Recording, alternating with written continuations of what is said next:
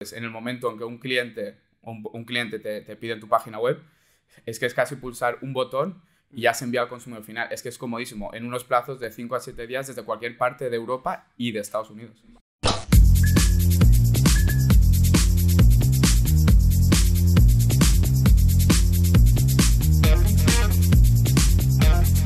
¿Qué tal, Pablo? ¿Cómo estás? Muy bien. Oye, otro día más aquí. Nada, en esta ocasión vamos a hablar sobre print on demand, ¿no? Imprimir bajo demanda. ¿Qué opinas? Vamos a tratar mucho el apartado tanto de legal como de marketing. ¿Tú qué opinas un poco sobre este modo de negocio? Eh, mira, si te parece, le vamos a dar un enfoque eh, de cuál es, eh, qué es un poquito el print on demand. Vamos también para que entiendan cuáles son los principales problemas o ventajas y luego vamos a ver cómo lo podemos enfocar desde nuestra experiencia propia, porque sé que tienes clientes que trabajan con ello. Yo, lógicamente, esto es comercio electrónico puro y duro y sobre todo toca mucho al tema del copyright. Así que creo que vamos a poder aportar mucho y, bueno, empezamos por lo que es el print on demand o lo que sería simplemente eh, producir bajo demanda. Que esto todo el mundo se, acordará de algún ejemplo. O sea, ¿quieres que pongamos un par de ejemplos? Claro, hombre, sí, sí, mira, a ver. Bueno, vamos a partir de la base, ¿no? Print on demand, al, al final, como bien indica su nombre en inglés, es imprimir bajo demanda, ¿no? Normalmente lo que tú haces es das una orden a tu proveedor y ese proveedor, en el momento en que hay una orden creada en tu página web, que es donde normalmente se hace, pues ese proveedor imprime, digamos, esa camiseta, esa chaqueta, lo que tuviese, incluso mochilas, tazas, lo que sea, y se le envía directamente al consumidor final. Es como una especie de dropshipping sin llegar a ser dropshipping. Sí, que es compatible con el dropshipping. Efectivamente, es que sí, sí, es totalmente compatible con el dropshipping. Es una variante de dropshipping, podríamos decir. Exacto. Claro, aquí lo que vemos es eh, lógicamente, esto es posible porque hoy en día, gracias a las automatizaciones, es decir, hoy en día las páginas web podemos automatizar el proceso de venta. Eh, tú antes, hoy en día, cuando vendías, lo que recibes es realmente cuando alguien rellena un formulario o hace una compra, el vendedor lo que recibe es un email de, oye, acabas de vender este producto. Entonces, claro, llega un punto en el que la gente dice, oye, ¿y si automatizamos esto y en vez de llegarme a mí, que soy el vendedor, no llega directamente este mensaje al fabricante? Y claro, luego el siguiente paso, porque directamente el fabricante no lo envía directamente al, consumidor, o sea, al comprador. ¿Qué hemos hecho? Hemos eliminado la parte esta del proceso de el fabricante me lo envía a mí, yo lo tengo que almacenar en mis almacenes, tiene un coste de, pues, de espacio físico, tiene un coste de envíos a mi almacén para luego salir hacia el, el consumidor final. Claro, el print on demand ya quita, quita partes del proceso costes y luego, lógicamente, si ya hablamos a nivel de software, de internet, cómo puedes automatizar. Claro, es que te, te aporta un montón de facilidades. Al final, eh, tenemos un coste muy reducido para empezar este tipo de negocios, que eso da muchísima ventaja para todos aquellos emprendedores que, acá, que estén a punto de empezar ahí con una marca de ropa, con lo que sea, pues le da muchísimas ventajas, ¿no? Aparte, luego también es sí que es verdad que es un modelo donde los, los, beneficios, ¿no? el margen de beneficio que tienes por producto sí que se reduce bastante, porque es verdad que el proveedor en este caso asume mucho coste, porque asume el coste del producto, asume el coste de estocaje y luego asume también el hecho de enviar ese producto al consumidor final.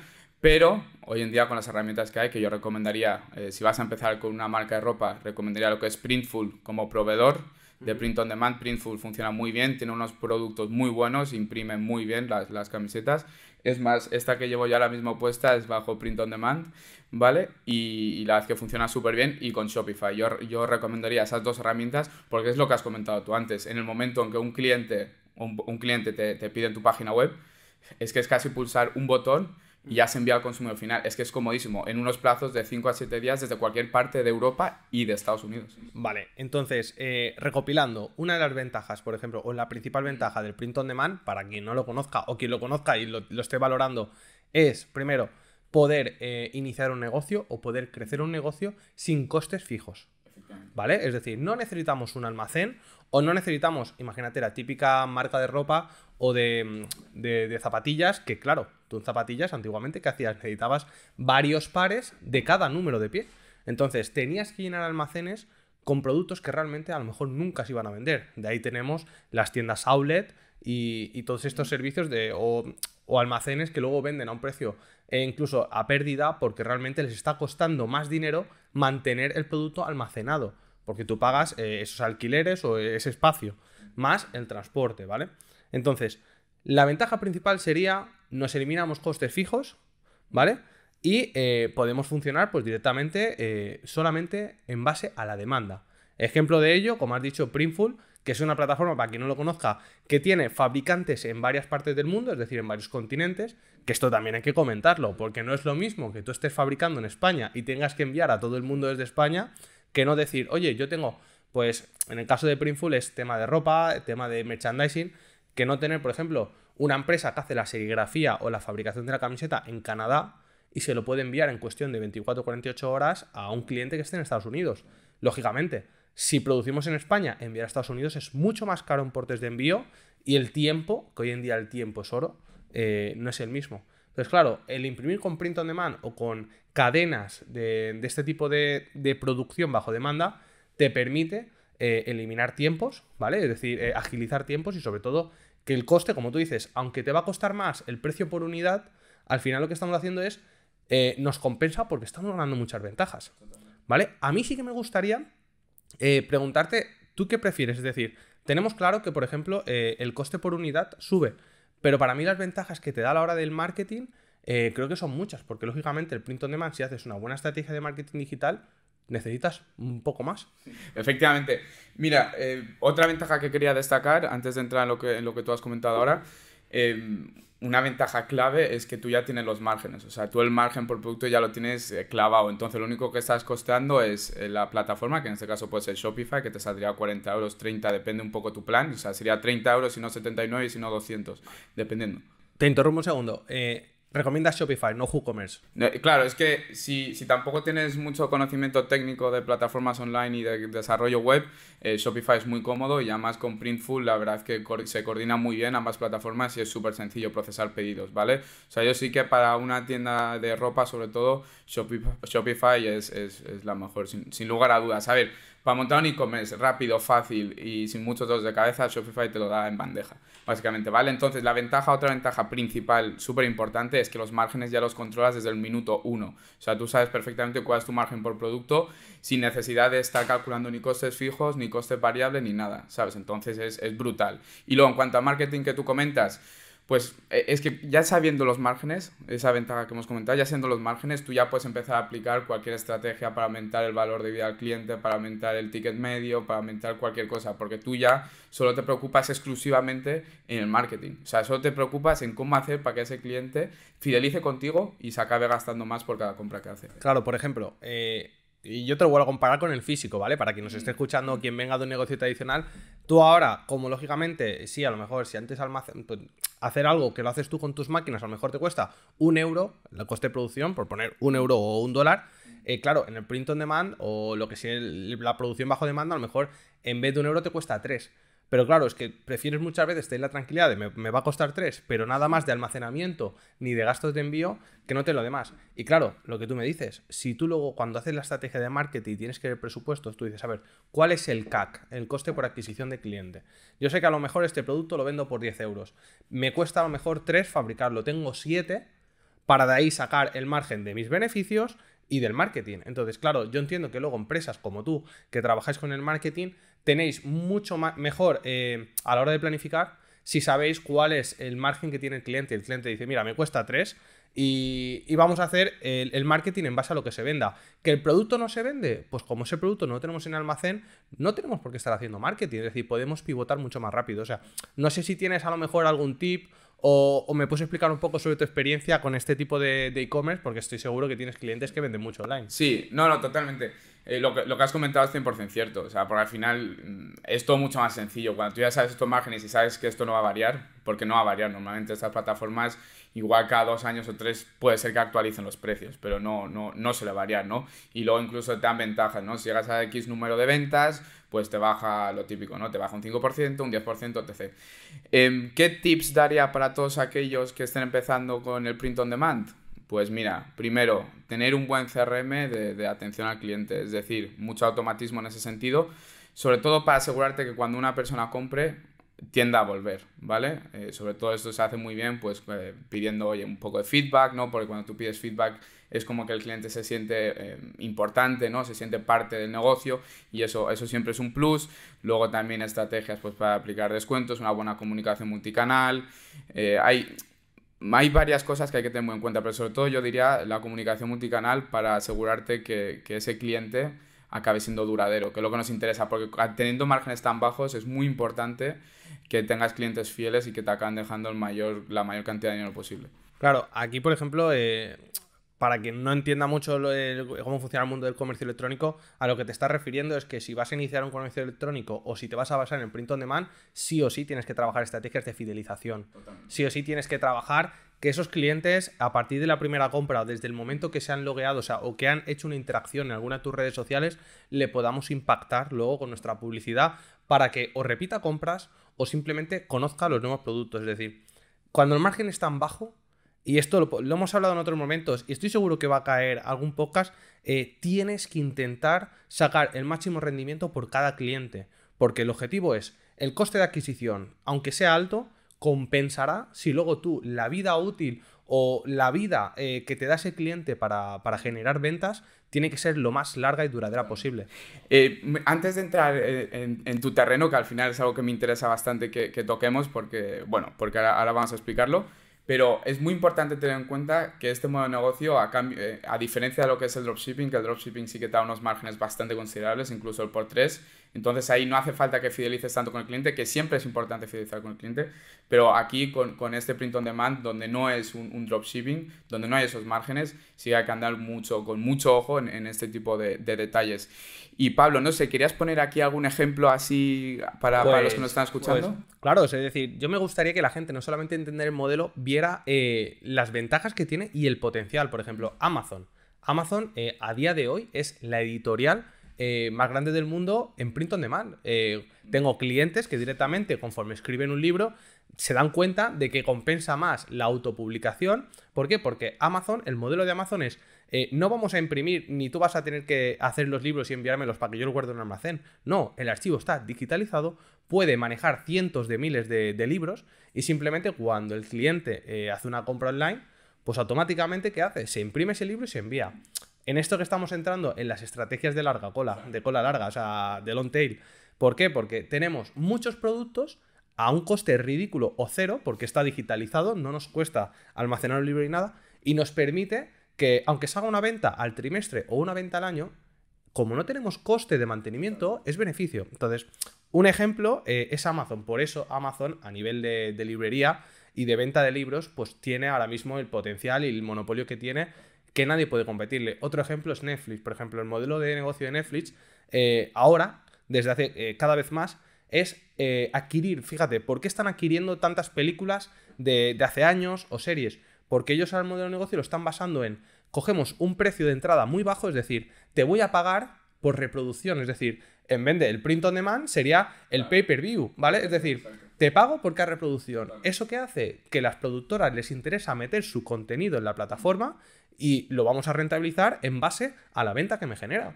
Entonces, es un poco el estilo de, Amazon, de Netflix, también los fabricantes de aviones. Sería una locura que un fabricante de un avión tuviera que tener los aviones preparados para, para vendértelos. ¿Qué hacen? Igual, y los coches igual.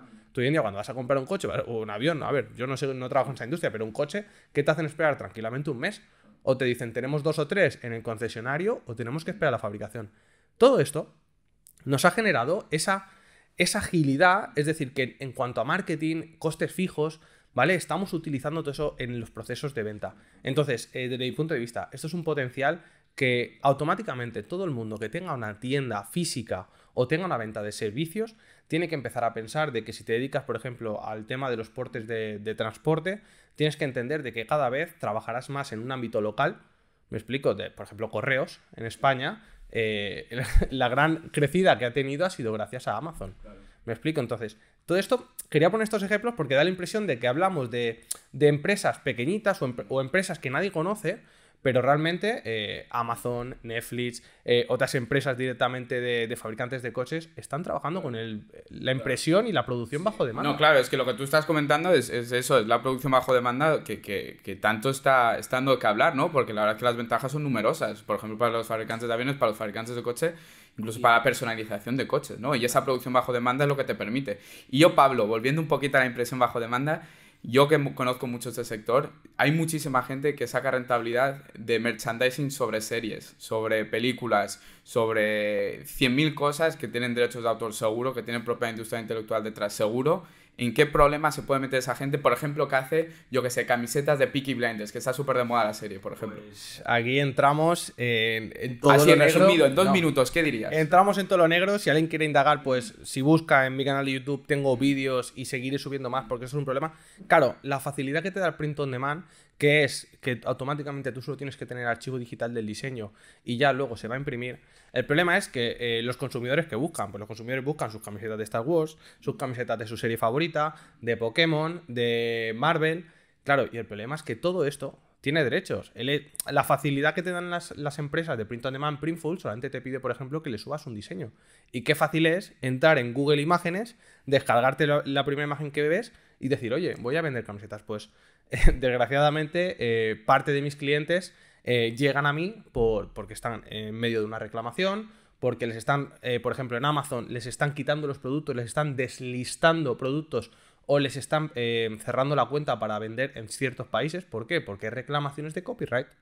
¿Me explico? Entonces, muchas veces la gente no tiene en cuenta la reclamación de copyright, piensan, ah, pues solamente me quitan el producto, o el producto, el tiempo que se venda, ya me vendrá bien y luego lo quitamos, pero no saben que se están exponiendo a reclamaciones en los juzgados, ¿vale? De que le reclamen indemnizaciones, que le reclamen tener que pagar la licencia por todo el tiempo que lo han usado, que no solamente tengan que, que dejar de vender, sino que tengan que pagar el 100% de lo que han facturado con ese producto. Claro, estamos en estos problemas.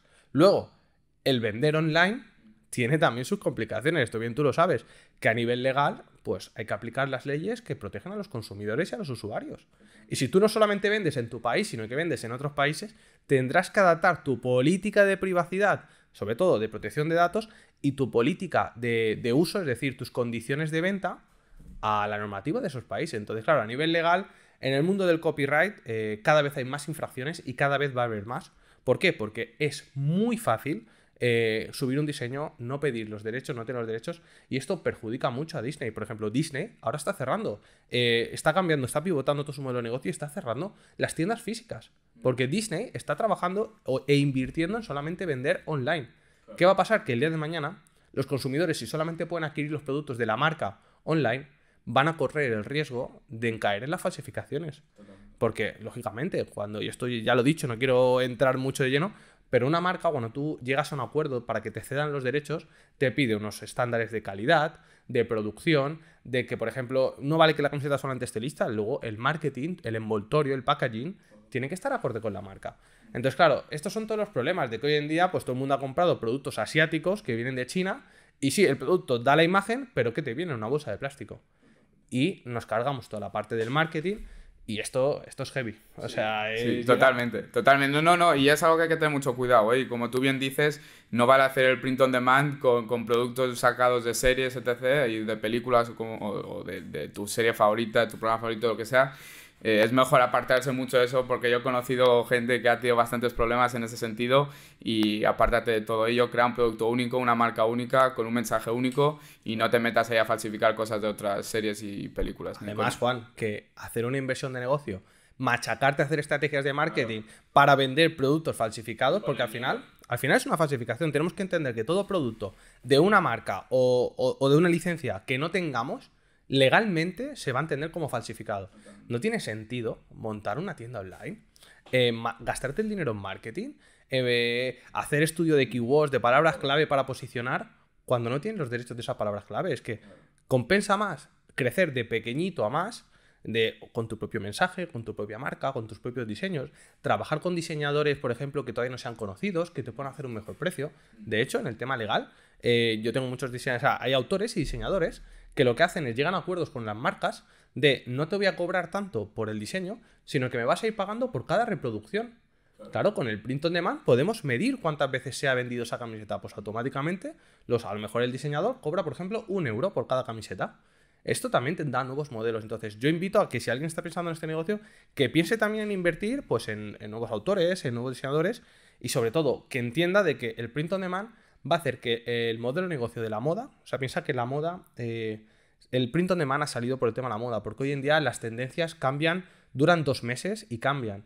O sea, las fabricantes no podían arriesgarse a llenar almacenes de ropa sin saber si se iba a vender o si iba a pasar de moda. Entonces, realmente el print on demand ha sido un potenciador enorme para todo lo que tiene que ver con, la moda, con el, el, fast, eh, la moda, el fast fashion este. ¿Me explico? Entonces, eh, bueno, a nivel legal te diría mil cosas, pero es que tampoco quiero que nos claro. No, pero bueno, básicamente eso, en resumen lo que hemos dicho, ¿no? ¿no? No meterte en tinglados porque luego si al final te acabas gastando todo el presupuesto de marketing en una cosa que, el día de mañana te puede caer un puro que donde tú pierdes todas tus facturaciones, que cuando tú pierdes todas tus facturaciones también lo que has invertido, los costes que has invertido, todo.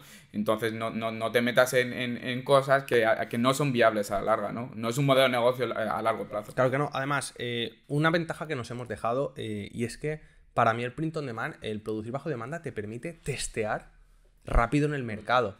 O sea, oye, tengo 10 diseños. Eh, o bueno, en las fábricas de coches tengo 10 diseños también, 10 colores.